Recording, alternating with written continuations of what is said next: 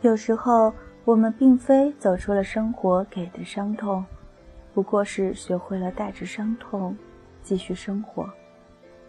大家好，这里是荔枝 FM 八七三六，不要哭，小庞魂。我是主播向阳的小兔。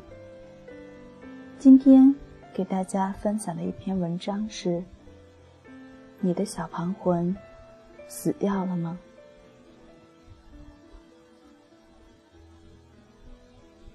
人的魂分为正魂和小庞魂。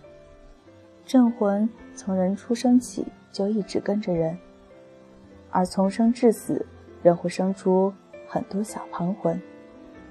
它是怎么生出来的呢？小庞魂可以是一个梦想，一种向往，只要它足够强烈，就有机会生成小庞魂。它也可以是一股恨，一个诅咒。如果足够坚持，慢慢也能变成一个小庞魂。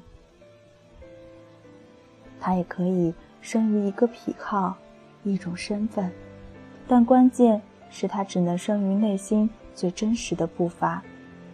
所有的虚作、矫饰、盲从、附会，都生不成小庞魂，相反会让其他的小庞魂变虚弱。这一段取自。去你的那期城市画报中，马都尉的摄影作品《灵魂死亡现场》的注解。对于摄影作品来说，文字的注解是锦上添花的那层金箔，可能是具有指向性的一种预言，也可能是化作天蛇的缺陷。然而，小庞魂这个概念，却让我如此迷恋不已。你看过灵魂在自己身旁轰然倒塌的情景吗？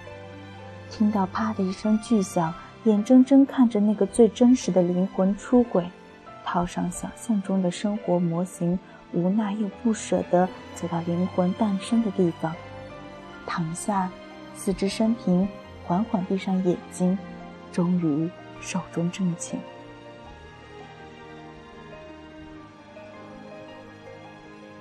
十岁左右的时候生了个芭蕾舞小庞魂。他想去学芭蕾舞，但家里人不同意。他算坚持了很久，时不时还有念想。直到做了十二年马达维修店老板后，芭蕾舞小庞魂才死掉。死去的这个小庞魂是个建筑少年。他在高三的时候懵懵懂懂喜欢上建筑师这个职业，大学没能考上建筑系，但一腔热血铸就了这个小盘魂。海外读建筑时海阔天空，回国后如愿进入建筑事务所，主要工作是陪客户醉酒，听客户讲解中国特色，顺便为老板翻译点国外建筑资料。小庞魂刚开始还辗转反侧，很快便被其他小庞魂挤到一边去了。建筑本身实在太不重要了，建筑少年的死是早晚的事。他的小庞魂是从一个向往慢慢生成的。他在十年前开始向往在大山里、大河边夜宿。闻旷野的腥味，听河水一味流淌的声音，在星星月亮的帮助下，把夜色看个底透。刚开始只是一个念想，后来慢慢发酵，在一个刚加完夜班的凌晨，站路口等车的时候，砰的一声，生成了一个小旁魂。但是。后来各种种种，向往始终是向往。小庞魂慢慢虚弱，最后在某个周末，洗手间水龙头忘了关的时候，他在家打扫卫生的时候死去。是的，看到这个身穿户外运动衣的小庞魂横尸在帐篷的门口，旁边丢着两只可笑又悲哀的登山鞋，而另一边，有镇魂进驻的这个女人扎着头巾，正一脸苦相地摆弄着吸尘器，神情悲戚，似乎并没有意识到那个生长了许多年的小庞魂正式宣告死亡。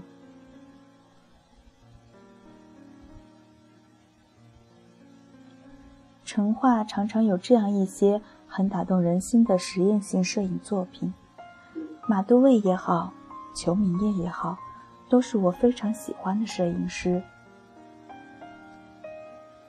他们虽然将自己放置于杂志这样一处安稳的，却仍在秉持自己对摄影这门艺术的热爱和探寻。还有一位很喜欢的，就是马良。那个说出“我要在你平庸无奇的回忆里做一个闪闪发光的神经病”的摄影师。摄影的好本来就没有标准答案，没有所谓的懂与不懂，而是感受。你觉得自己对他的感觉到达了那个度了，那你就是理解了。而《灵魂死亡现场》这三幅照片，我却觉得加上文字的伴奏。比单独的摄影呈现更像是一个完整的作品。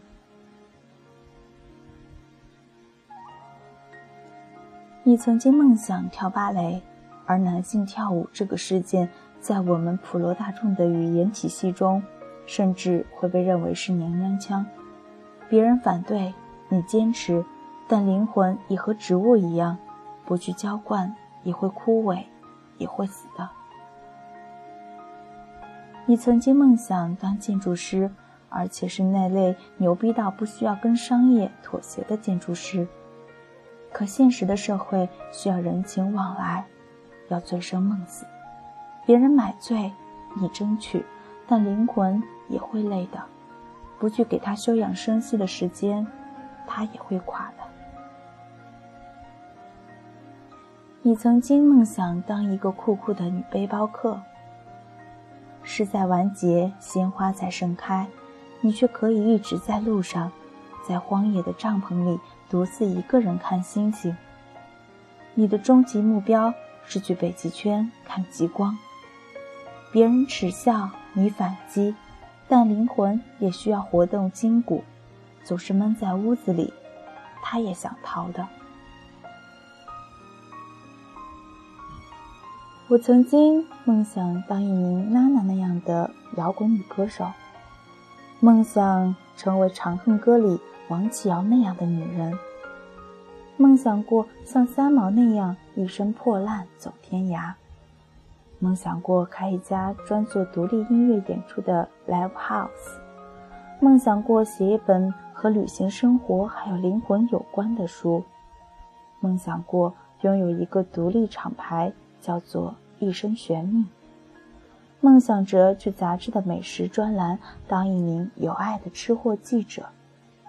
这些梦想滋生了许多生命力不一的小旁魂，有的强壮，有的羸弱，有的在生长，有的正在死去。我很清楚，一个镇魂是没有办法同时 hold 得住那么多小旁魂同时存在的。但是至少，我会时不时问问自己，是否仅剩下唯一的一条小旁魂，都快溺死了呢？你们的小旁魂呢？也死掉了吗？